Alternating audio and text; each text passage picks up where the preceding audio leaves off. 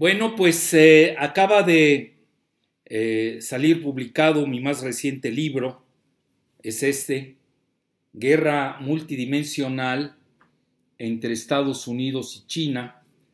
Y bueno, tengo que hacer reconocimientos porque eh, Luisa Cantú, del grupo Radio Centro, que es una millennial muy inteligente, a mi juicio la una de las mejores locutores que tiene, locutoras, así se dice desgraciadamente, que tiene Grupo Radio Centro y la octava, si no la, bueno, sí, dejémoslo así, para no dar más rankings. Él eh, me entrevistó y ella me había comentado que ya estaba agotado el libro el mismo día que, que había salido publicado, lo cual me, asombró y, al final resultó que sí, ¿eh? que eh, van a reponer los faltantes ahí, sobre todo en, en online, ¿no? El, la compra por Amazon. Bueno, ya después de dar este agradecimiento, hubo una pregunta que me hizo, eh, por eso a mí me gusta hablar mucho con, dialogar mucho con los millennials. Son muy creativos. Entonces eh, me hizo una pregunta fascinante, Luisa Cantú. Me dijo si el asunto de China, que ya le estaba ganando la carrera tecnológica a Estados Unidos, tenía que ver con su sistema eh, comunista. Y bueno, ya hice un ensayo al respecto, me inspiró y les prometo que vamos a tocar ese tema. Se me hace que es fascinante. Eh, poca gente lo está ah, abordando. Bueno, dicho esto, el, eh, el, libro La guerra multidimensional, ¿por qué le llamo multidimensional? Porque hay muchas dimensiones, no se puede abordar solamente desde el punto de vista mercantilista o comercial. Vean, en México nos intoxicaron demasiado todos los neoliberales y tamitas desde Carlos Salinas de Gortari su Tratado de Libre Comercio, que resultó un fracaso, esa es mi muy humilde opinión.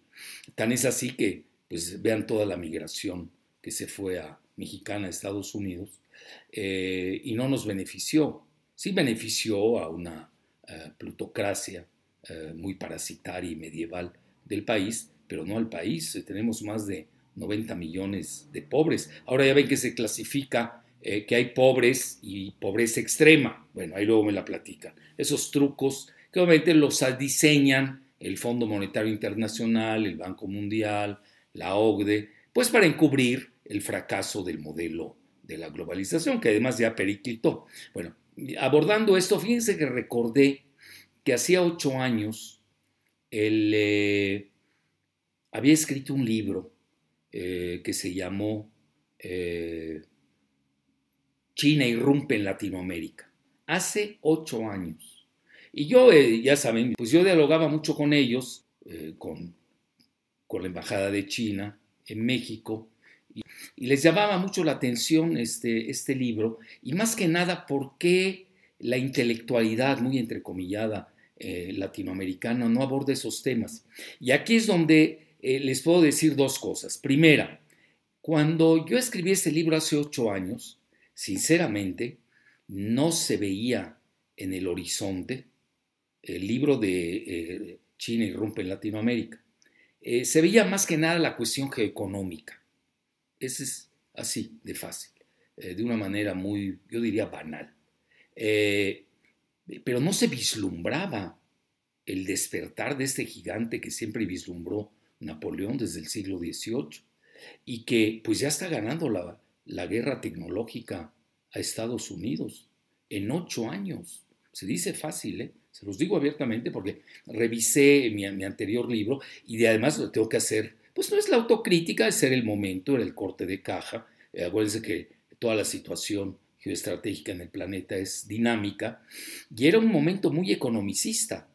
Eh, y les puedo decir esa primera deducción. La segunda es de que yo no sé si el libro sea bueno o malo. A muchos le va a gustar, otros lo van a criticar. Eso es, eh, eh, yo creo que es eh, normal. Uno tiene que acostumbrarse también tanto a los elogios como a las críticas. Digo, no a los insultos. Los insultos ni los registra uno. Pero unas críticas, yo digo, cartesianas, pues son bienvenidas. Pues digo, naturalmente uno es imperfecto al final del día. Entonces, fíjense que eh, lo que les puedo decir, cuál es la bondad de este libro, es que nadie se ha hecho algo así en, Latinoamérica, así de fácil. Nadie lo, ha hecho. Bueno, entonces esa es su, su, su, gracia. Si es que eh, ustedes me dicen, bueno, eh, ¿qué bondad le das a, esta, a este reciente libro? Esa. Nadie lo ha hecho en Latinoamérica.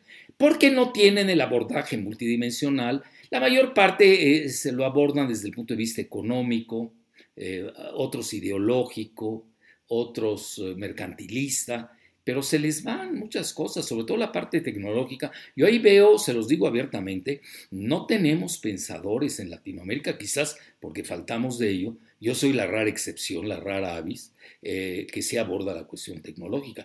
Yo diría que esa es la, gran bondad de este libro, eh, esa es su originalidad.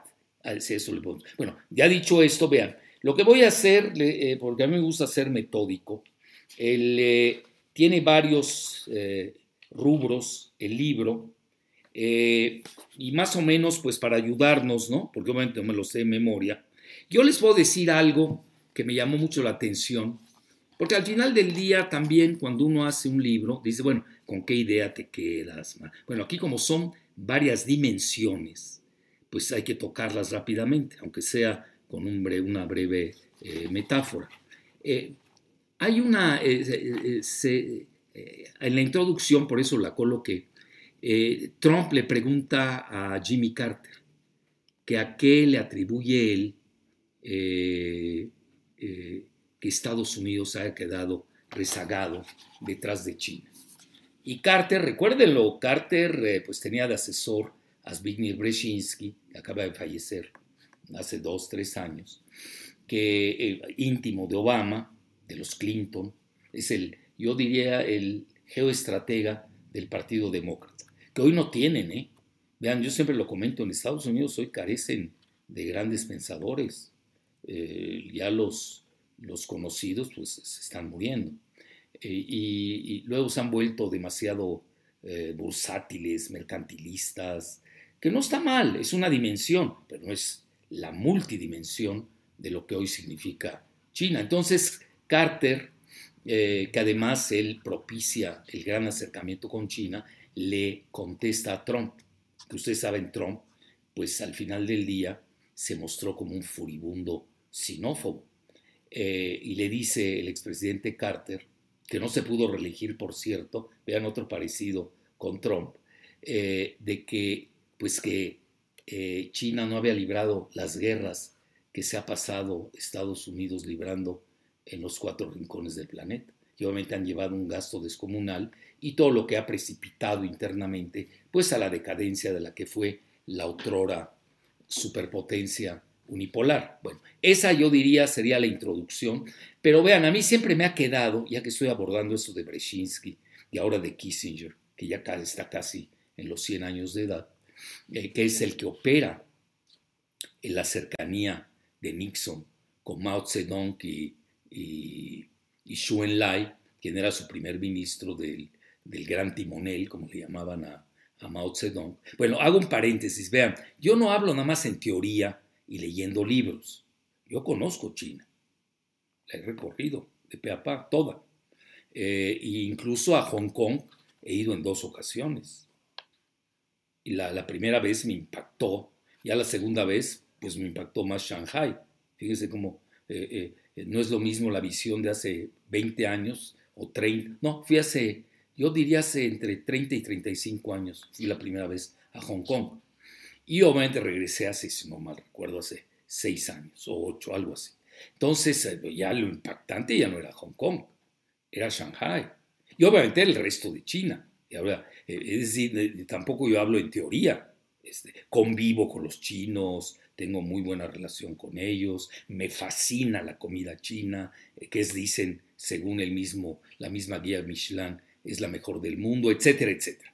Bueno, dicho esto, eh, habían dos, si ustedes me preguntan cuál fue el peor error de Estados Unidos, aparte del que comenta Carter, muy humilde opinión, claro, ya desde un abordaje geoestratégico, es de que lo cometió Obama, más que, más que Trump. Eh, Obama intentó eh, cercar a China con sus tratados comerciales. Ustedes se acordarán de aquel TTP, el, eh, el Trans-Pacific Partnership, Asociación Transpacífico, de la que luego se retiró Trump. Bueno, Obama fracasó en su abordaje eh, con, con, China, incluso se le manejó mucho como la política del pivote contra China, y que creyó que cercando a, China con acuerdos comerciales, comerciales le iba a someter. Realmente no pudo. Eh, y luego entra Trump, y vean, aquí hago otro paréntesis, para mí, Trump, Biden, pues son dos caras de la misma moneda, vean. Para Estados Unidos, en última instancia, China y Rusia son sus dos grandes rivales, y ahora ya sumaron a Irán. Me llamó la atención un reciente reporte del Pentágono, ya no pone ni siquiera a Norcorea pero ya colocan a Irán. Pero sí tienen a Rusia y China. Entonces, vean, gane Trump, gane Biden, lo único que varía es el método. Pero la, el objetivo de someter a Rusia y a China es el mismo, sean de demócratas como de republicanos. Aquí no hay que ser maniqueos ni lineales. Estamos en, una, en un abordaje, yo diría, eh, no lineal, no maniqueo e hipercomplejo donde hay tres potencias, superpotencias, Estados Unidos, Rusia y China. Por eso yo hablo del orden tripolar, que no ha variado. Ahora, eh, eh, quizás debido a esta consideración de la tecnología, donde China ha cosechado grandes triunfos en fechas recientes, eh, por ejemplo, el último triunfo, pues acababa de salir el libro, pues no me dio tiempo de colocar la hazaña china que habían ya, ya, ya tienen la primera supercomputadora cuántica, que rebasa de lejos a, la de Sycomore de, de, Google. Fíjense la rapidez, la velocidad. Eh, y eso que China llevaba 20 años estudiando las supercomputadoras cuánticas. Bueno, entonces, dicho esto, eh, ese yo creo que fue el grave error de, Obama. Haber empujado a China, cercarla, y haber empujado a China a los brazos de Rusia. O al revés, haber empujado a Rusia a los brazos de China. Vean, existía eh, una, pues yo diría, dos variantes en la política exterior de Estados Unidos. Eh, una era la de Brzezinski, que señalaba acercarse a China contra Rusia. Bueno, aquí pecaba mucho Brzezinski de que primero era católico, lo cual no es malo, no es decir que sea bueno o malo, pero yo tengo que dar los datos duros para entender muchas cosas de la conducta de los eh, eh, hacedores de las políticas en el mundo. Luego polaco, canadiense, y se hizo estadounidense, pero eminentemente rusófobo. Pues lo entiendo, pues, imagínense ser católico y de Polonia, pues tienes que odiar a Rusia y a todo lo que representa la tercera Roma, como así se le conoce, que es la, la, iglesia ortodoxa, etc. Bueno, y del otro lado tenían la política de Kissinger, quien era el que había acercado a Nixon con, con China, cuando se entablan las relaciones en la década, de los 70, y en 1978, ya fallecido el gran timonel eh, eh, Mao Zedong, pues le dejan la tarea a, Deng Xiaoping, eh, que decía que a él no le importaba el color del, del gato, sino que supiera comer ratones, un dicho muy, muy sabio de los chinos, que acuérdense, una cultura milenaria, una civilización de 6.000 años. China no es cualquier cosa, el país más poblado del planeta, 1.400 millones, es el, el, cuarto país en territorio, obviamente voy a quitar la Antártida o el Ártico, como quiera medir, hablando de donde habitan los seres humanos, la primera es Rusia, la segunda es Canadá, la tercera es Estados Unidos y en cuarto lugar viene China. Vean qué extensión territorial. El problema de China es ese, eh, que ya no caben sus habitantes en su eh, eh, inmenso territorio. Entonces, les quedaba Kissinger, quien abogaba el acercamiento con Rusia para hacer lo, eh, mismo que había él eh, eh, incitado durante la Guerra Fría, de que China se acercara a Estados Unidos contra la entonces ex Bueno, ahora fue al revés. Es decir, el chiste es que prevalezca siempre Estados Unidos. Lo que pasa es que en esta ocasión, y con todo mi respeto, lo digo, el G2 se dio entre Rusia y China y quien se quedó aislado fue Estados Unidos. Esos son los dos errores gravísimos que cometió primero Obama y segundo Trump, quien intentó paliar esta situación reacercándose a Rusia y golpeando a China, lo cual no le funcionó. Yo incluso tengo una muy humilde opinión, muy discutible, a mí me encanta que se discuta, siempre que seamos respetuosos y dialécticos, el, eh, de que incluso este famoso fraude electoral, ya saben, con todas las computadoras, de, todo, el software y hardware de Dominion y de Smartmatic, en la, ya se habla de los algoritmos de Soros, escribí un extenso artículo al respecto en Sputnik, eh, que tuvo mucho éxito, lo tengo que reconocer a nivel eh, internacional. yo creo que el Deep State se dio cuenta que ya con Trump eh, independiente de que haya ganado no, vean eso de la... En Estados Unidos nunca ha habido democracia, eso ya... Olvídense de ese cuento. Tiene una democracia bananera, allá quien lo quiera creer. Entonces, eh, el Deep State operó eh, porque quizás ya llegaron a la conclusión que no es el momento ya de seguir confrontando a China y prefieren a alguien más, ah, menos confrontativo. Porque vean, eh, y es parte del libro, casi ya me estoy comiendo la mitad del libro. El, eh, eh, el momento Sarajevo ya estaba, es decir, cualquier accidente mínimo iba a llevar a quizás a una tercera guerra mundial. es de que el momento Sarajevo en la primera guerra mundial sucedió en, en Sarajevo, la que es capital de Bosnia y Herzegovina en los Balcanes, yo conozco muy bien los Balcanes, se los digo de paso. Bueno, hago otro paréntesis. Yo a mis alumnos de geopolítica les comento. Lo primero para saber geopolítica es, uno, eh, ver mapas. Si no ves los mapas, no te vas a ver quiénes habitan adentro. ¿Cuál es su correlación de fuerzas con sus vecinos? Y, otra cosa es viajar. Y si no es lo mismo estar leyendo sobre un país que ir a visitarlo. Yo conozco todos los Balcanes, de, recorridos de pe a pa. Entonces, he dicho esto, el momento Sarajevo se da precisamente cuando matan al archiduque eh, de Austria. Vean, nadie se acuerda del asesino. Siempre se acuerda uno del asesinado. Qué interesante ¿eh? la historia de la humanidad, de estos magnicidios. Entonces eso detonó eh, todo un efecto dominó en la que pues se da la Primera Guerra Mundial y tan norte se resolvió que luego se da lo que se llama la Segunda Guerra de los 30 años con la Segunda Guerra Mundial, porque realmente no pudieron someter a toda la esencia o quintesencia del imperio austrohúngaro, que luego eh, epitomizó o subsumió eh, Alemania. Bueno, ya eh, más o menos ya les dije, esa yo sería a nivel geoestratégico la, la, esencia del libro. Bueno, vean, tengo la guerra geofinanciera, Vean, aquí todavía, se los digo en una breve, eh, frase, eh, aunque el yuan se está revaluando en fechas recientes, todavía no compite con el dólar. Si ustedes me preguntasen, y aunque no me lo pregunten, se los digo, eh, ¿cuál es la verdadera fuerza de Estados Unidos hoy?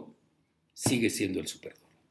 No hay divisa que se le pueda hoy enfrentar. ¿Por qué? Porque maneja todos los instrumentos que vienen de la Segunda Guerra Mundial, de los que se apropió eh, todos los organismos internacionales, etc. Pero ahí va, China poco a poco, ya admitieron en el Fondo Monetario Internacional que eh, al yuan o el renminbi, que es lo mismo, eh, como una de sus divisas, con otras cuatro que realmente no pesan tanto, bueno, el dólar sí, la libre esterlina, pues yo diría es una reliquia fetichista del pasado, el yen, pues digo, aunque sea amigo de los japoneses, no tiene la dimensión eh, de China, ni a nivel geoestratégico, y hoy menos a nivel geoeconómico. Y luego tenemos también eh, el euro, que tiene problemas. Eh, ya con el Brexit, pues ya ahí tienen un boquetazo y está en, en, interrogante qué va a pasar con el euro. Y luego, pues ya apareció el yuan, que ahí va, ahí va. Eh, le falta mucho por recorrer, no es tan sencillo. Yo antes era más optimista, creía se podía dar en uno, dos, tres años. No, se toma tiempo. Entonces yo calculo de 5 a 10 años le tomará todavía a, a, China para que propulse e impulse a su divisa. aquí en este rubro diría yo que Estados Unidos sigue teniendo la batuta. Luego tengo otro capítulo que es la guerra nacionalista de las vacunas. Bueno, aquí vean, ya, ya lo he hablado en extenso, los que me han hecho el favor de seguir, eh, para no variar hay un orden tripolar. Las tres grandes superpotencias están manejando sus vacunas, eh, el mundo anglosajón, Estados Unidos ahí va con Pfizer, con Moderna, eh, y Rusia trae sus dos propias vacunas ahora, y China que tiene como, como seis. Es decir, ahí este, va a haber una competencia. Yo mi muy humilde opinión es que vamos a una balcanización y regionalización de las vacunas en el mundo. Ya hablamos cuál es eh, la más competitiva al respecto, etc. Luego me voy a la parte de las guerras regionales eh, de Estados Unidos contra China. Bueno, esto ya forma parte, eh, ahí es donde el mismo Kissinger tuvo temor de que se diera ese momento Sarajevo. Es un accidente y hubiera llevado una tercera guerra. Aquí obviamente la pregunta es, bueno, ¿y con quién sería Rusia? ¿O estaría vigilando que se maten los dos para que ellos salgan como vencedores? Créanme, en, en los juegos de guerra todo eso se ve. Bueno, entonces dicho esto, vean, hay puntos de alta tensión. Eh, eh, Trump estuvo eh, presionando mucho con Mike Pompeo, que es un pugnaz secretario de Estado, que realmente fue a provocar a China eh, en fechas recientes. Y vean, se los digo abiertamente, yo que sigo eh, diario la prensa de, de, China y de, y de, Irán, ellos hasta el 20 de enero a mediodía, cuando preste juramento el presidente eh, ya electo Biden, están listos a cualquier sorpresa de Trump. Si no crean que están descansando. Ahorita es el momento más peligroso de aquí al 20 de enero a mediodía. Porque Trump puede, incluso, eh, eh, no solamente con el fin de, golpear a China o a Irán, sino para dejarle eh, obstáculos insalvables al mismo Biden. Ya saben, Biden abiertamente declaró que estaba dispuesto a reanudar o a regresar al statu quo ante, bueno, relativamente, ¿no? Con Irán por el contencioso nuclear, lo cual sería maravilloso. Pero también aquí nosotros tenemos que ver escenarios. En Irán están alertas ¿eh?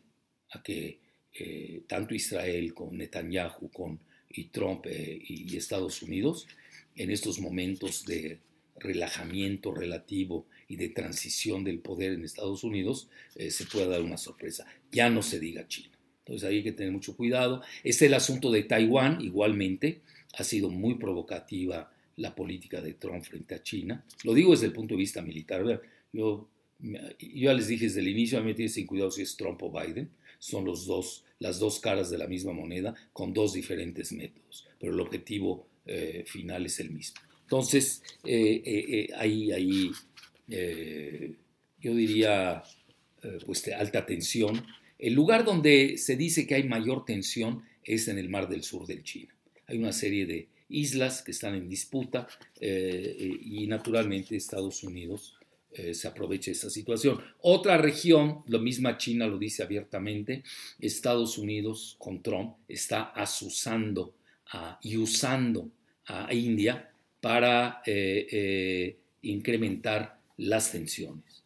Pero también China, como tiene aliadas, aliados y no está manco, eh, pues tiene a su aliado Pakistán, que tiene el mismo número de bombas nucleares que la misma India. Y ahí también, bueno, pues es muy peligrosa esa zona del Himalaya, porque ahí convergen precisamente en Cachemira estas tres grandes potencias nucleares, que son obviamente China alrededor con 500 bombas nucleares, eh, India con 120, si no me equivoco, y Pakistán, idem, etc. Sí, pero los tres convergen en esa zona tan incandescente eh, de Cachemira. Luego, otra zona que pudiéramos decir que es eh,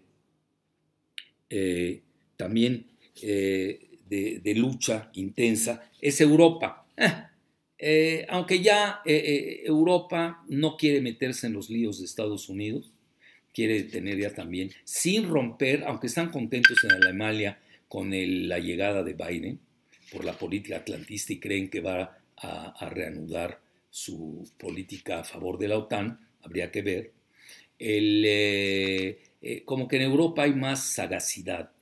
Eh, el mismo presidente Macron se ha pronunciado por un acercamiento con China y con Rusia y que ya Europa pues no sea un satélite más de los Estados Unidos. Ellos como que tienen su propia vía y, eh, ahora están, la están usando, tienen gran eh, complementariedad geoeconómica con, con, China, etcétera, etcétera. Y luego vendría, bueno, alguien me va a decir Latinoamérica, bueno, eh, Latinoamérica, bueno, con México ya no, pierdan, no perdamos el tiempo, las relaciones están al más bajo nivel comercial, el TEMEC, el Tratado México-Estados Unidos-Canadá, pues prácticamente hay un veto en contra de China. No lo dicen abiertamente, pero está implícito y tácito en el tratado. Y está operando la doctrina Monroe. Lo que pasa es que ahí eh, eh, China es muy pragmática y a ellos les da igual que, esta, que quien gobierne, de qué color sea. Tipo, ¿se acuerdan? Deng Xiaoping, eh, que decía no le importa el color del gato. Lo que quiere es que coman ratones. Ahora sucede algo interesante. El, ya se dio una primera batalla entre Estados Unidos y China, seguramente ustedes la siguieron, que esa es mi muy humilde hipótesis, y en Bolivia la aceptan abiertamente, se los digo con humildad y rigor, que era por el litio. Es decir, el golpe de Estado en Bolivia fue por el litio. Incluso yo aquí con mis amigos de Sonora, para que vean cómo, eh, cuando me preguntan quién crees que gane en Sonora, dije, va a ganar el litio, el que entregue el litio va a ser el ungido eh, en Sonora, independientemente del color eh, partidista. Bueno, eso lo dije como así, como, como botana a la, al encuentro que estamos teniendo.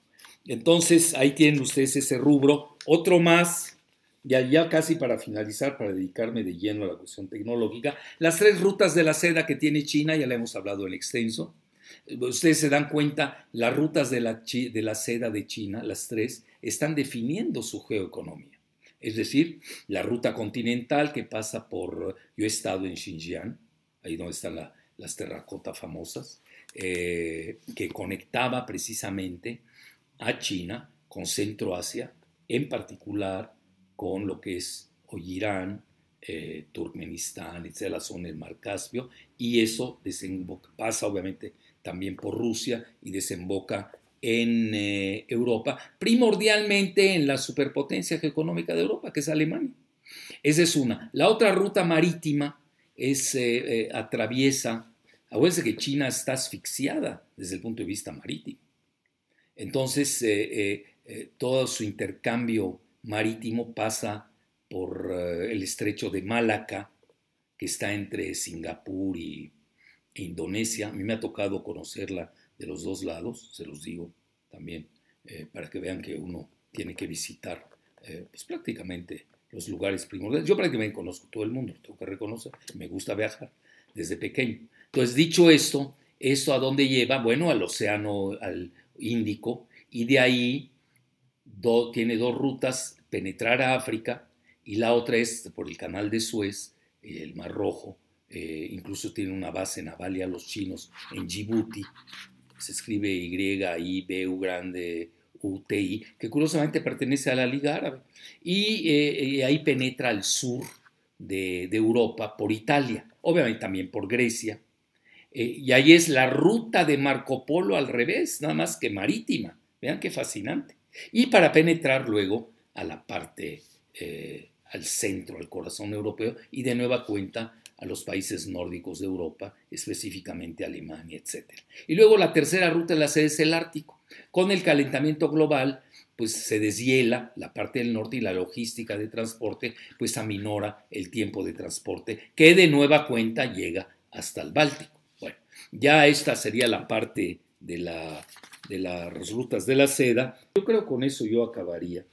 Eh, antes de concluir con el orden internacional post-COVID-19. Porque ustedes saben, eh, ya ahora eh, eh, se conoce que no empezó en Wuhan la pandemia del COVID-19. Ya se había dado antes en otros países. Hay un extenso reportaje fascinante que sacó Global Times, un portal chino, que naturalmente es eh, boicoteado, censurado, escamoteado en Occidente. Bueno, ¿por qué estamos también eh, en una guerra de propaganda? Por eso yo siempre comino, exhorto a que si hoy uno quiere entender el mundo, tiene que leer a los tres grandes polos. El polo anglosajón, eh, ¿por qué dije anglosajón? Por la prensa británica, fíjense lo que son las cosas, hay que saberla leer. Entonces, pero hay que leerlos. ¿Por qué? Pues si no, no puedo tener pensamiento dialéctico.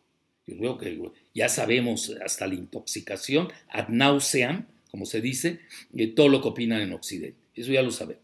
Ahora también hay sutilezas y variantes. En Francia, en Alemania, pues tienen, eh, piensan de manera diferente. Vean, en México están intoxicados con la, cuestión neoliberal. El país eh, pertenece a toda la fauna de Soros y de, eh, pertenece a un hedge fund británico. ¿sí? Ni es pensamiento español. Los españoles son más inteligentes que eso. Yo les puedo decir, dígame el tema y yo les puedo decir cuál es la conclusión del, país antes de leer el artículo. Fíjense a qué grado me atrevo a decir eso. Bueno, no, no perdamos el tiempo con eh, eh, este tipo de prensa, eh, yo diría, propagandística de muy bajo nivel, cero análisis. No pueden hacer análisis porque reciben órdenes. El análisis tiene hipótesis, uno se atreve hacer eh, planteamientos y al final, bueno, me equivoqué o tuve la razón y vámonos a seguir a otra hipótesis. dicho esto, eh, eh, lo que sucede hoy en día es de que sí en Latinoamérica estoy viendo ese faltante, sobre todo en los medios, nadie está abordando la cuestión tecnológica. Y ahí es donde yo les, ya casi con esto concluyo. China ya lleva una ventaja en que en el 5G por lo menos de 20 años. Eh, ya están en el 6G a nivel experimental en el espacio. Vean, a nivel de alunizajes, acaban de tener tres alunizajes, tres de ellos han sido eh, consecutivos, exitosos, el último fue perfecto. Vean, un día le vamos a dedicar un tema especial, cómo fue el reciente alunizaje de un cohete chino que manda un robot a recolectar eh, pues, muestras eh, lunares y ya lo regresaron a Tierra. Bueno, fue así la perfección, eh, dicho por los que saben del tema, incluso eh, gente que sabe de más del lado británico, pero ahorita no me quiero desviar con ese tema. Luego ya les abordé la cuestión de la supercomputadora cuántica. Bueno, ¿y en qué está ganando Estados Unidos? En la guerra de los chips. Curiosamente, por este supply side, con esta, el abasto de de, la cadena eh, eh, eh, de, los chips, pues ha conseguido cortar ese abasto, de cierta manera, Trump en la guerra de los chips o de los semiconductores, que sí le ha dañado a Huawei.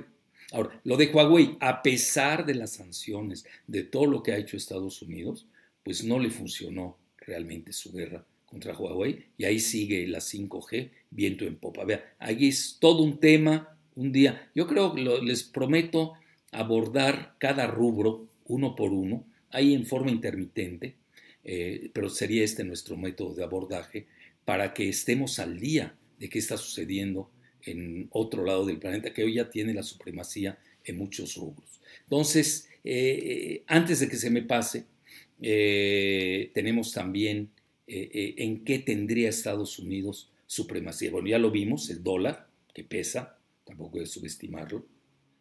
Luego tenemos el, eh, en las bombas nucleares, Estados Unidos tiene pues casi a la par de, de, Rusia, tiene el mismo número de ojivas, China anda en alrededor de 500, ya están pensando en ir hasta 1000.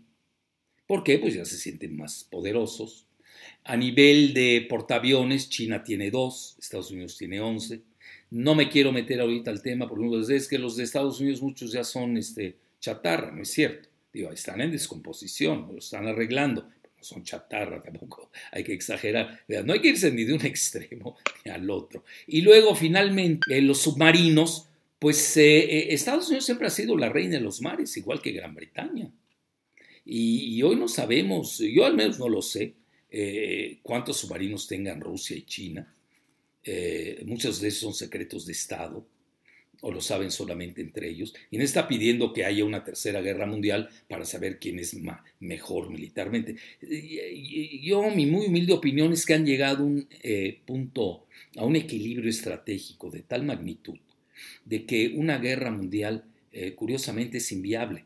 Una, si sucede, no nos vamos a enterar, porque ya se va a aniquilar el planeta entero, no hay ni que perder el tiempo en eso. Y tres, el mismo, dos, Estados Unidos mismo desaparecía de la faz de la Tierra.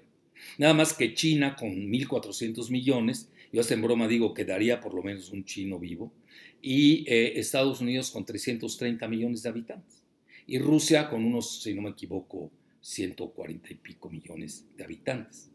Entonces, eh, eh, yo sí veo esa parte inviable, bueno, quizás esté pensando idílicamente, ya saben que también está la teoría del loco, así se le conoce, MAD, MAD, Mutual Assured Destruction, la destrucción asegurada mutua. Entonces ahí eh, China es inteligente, sabe que está ganando la batalla desde todos los rubros, menos el militar, para que se arriesga, pero también están, eh, eh, tienen una defensiva, yo diría, muy disuasiva, pues para que no los ataquen y los aniquilen. Y además trae su arreglo, le llaman asociación estratégica con Rusia. ¿Cuál es el alcance de esta asociación, lo, que hemos leído. Obviamente no los van a decir a, los, eh, a, los comunes mortales del planeta, pero naturalmente han de existir rubros secretos.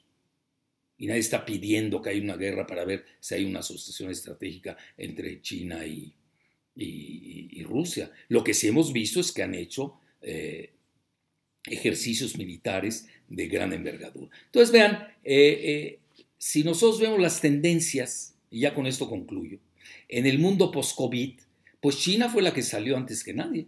Manejaron muy bien la cuestión epidémica. Los epidemiólogos de Asia resultaron mejor que los charlatanes epidemiólogos de Gran Bretaña y de Estados Unidos. Ya no se diga sus alumnos que eh, pululan en Latinoamérica, ¿eh?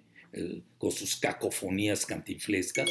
Eh, entonces, se han manejado mucho mejor los asiáticos en la cuestión epidemiológica, no solamente China, hay que reconocerlo, Japón ha sido exitosa, el mismo Taiwán, hay que reconocerlo, independientemente de que uno no esté a favor de esta isla renegada, pero sí se manejaron. Ahora, tampoco hay que confundir, no es lo mismo manejar 20 millones de habitantes, pues la provincia de Taiwán, frente a China que tiene 1.400 millones de habitantes. No hay que perder las proporciones. Si nosotros analizamos bien los datos del COVID, han sido eh, los pequeños países quienes mejor lo han eh, manejado. Pues sí, es obvio, ¿no? Eh, porque es más controlable a ese nivel. Bueno, ya concluyo con esto y les diría las tendencias. A nivel tecnológico, Estados Unidos necesita recuperarse, eh, requiere de un proyecto Manhattan o de algo como lo hizo el mismo presidente Kennedy eh, cuando con el proyecto de la NASA y el lanzamiento eh, del primer astronauta que alunizó, etcétera, requiere de algo así. Hoy Estados Unidos internamente no anda bien, tienen serios problemas. Yo diría que hay elementos más centrífugas que, que centrípetas eh, están pasando una situación muy difícil. Eh, incluso se habla de secesión, ya no solamente de Calexit en California, sino también del Texit de Texas. Entonces, las tendencias a nivel tecnológico es de que eh, China va a pasos acelerados, ya está rebasando en la mayor parte los rubros de la cuarta revolución industrial a Estados Unidos, ya tuvo el único alunizaje que se ha dado en la parte oscura de la Luna, lo ha realizado China. Entonces, eh, esto también hay que tomarlo en consideración. Estados Unidos en el número de supercomputadoras es la, la, primera del mundo. Eso sí hay que tomarlo en consideración. Pero entre las tres primeras o cuatro primeras supercomputadoras más veloces del mundo eh, está hoy Japón, curiosamente es la primera, y China anda entre la tercera y la cuarta, no recuerdo, pero ya a nivel de velocidad. Y obviamente tiene más supercomputadoras, pero sí Estados Unidos ahí todavía va muy bien, pero son las supercomputadoras, eh, yo diría, clásicas, convencionales, no la supercomputadora cuántica donde ya China acaba de rebasar Estados Unidos. A nivel geoeconómico, en uno, dos, tres años, no hay que ser genios, nada más basta ver las tendencias, China ya está creciendo, eh, Estados Unidos eh, pues tiene un, eh, debido a la pandemia, le pegó más duro, imagínense, a su economía que al mismo Estados, que al mismo México. Una cosa es lo que está ganando el GAFAM en la bolsa de valores, los grandes, las jueces del Silicon Valley, y otra cosa es la economía como toda de Estados Unidos. Obviamente eh, el GAFAM, ya saben, Google, Apple, Facebook, Amazon y Microsoft, pues van viento en popa. Eh, eh, esos son los rubros donde les ha ido bien. La bolsa china, curiosamente, está tranquila, ¿eh? Todavía no se cotiza, casi les estoy dando ideas para saber dónde comprar. No se está cotizando a los niveles de, Estados Unidos todavía. Y, y, luego, a nivel ya de primera superpotencia geoeconómica, a nivel del poder adquisitivo, China ya rebasó a Estados Unidos. A nivel del Producto Interno Bruto nominal, es decir, dólares cantantes y sonantes, como decimos, China ya está relativamente cerca de Estados Unidos. Y luego yo vendé, pondría, y con esto ya concluyo, eh, los dos bloques eh, eh, geoeconómicos hoy en disputa. Estados Unidos jugó su carta con el TEMEC, tiene ahí su economía, etcétera, sabemos los tres países que lo constituyen, pero China dio un golpe espectacular con este RCEP, Regional Comprehensive eh, Economic Partnership de 15 países, pero sí están Sudcorea y Japón. Ojo, si ustedes suman a China, el PIB de China, más Japón, más Sudcorea, hoy rebasan al de Estados Unidos. Bueno, en conclusión, pudiera decir que Estados Unidos no le ganó a, a China ni a Rusia con todos los métodos que empleó.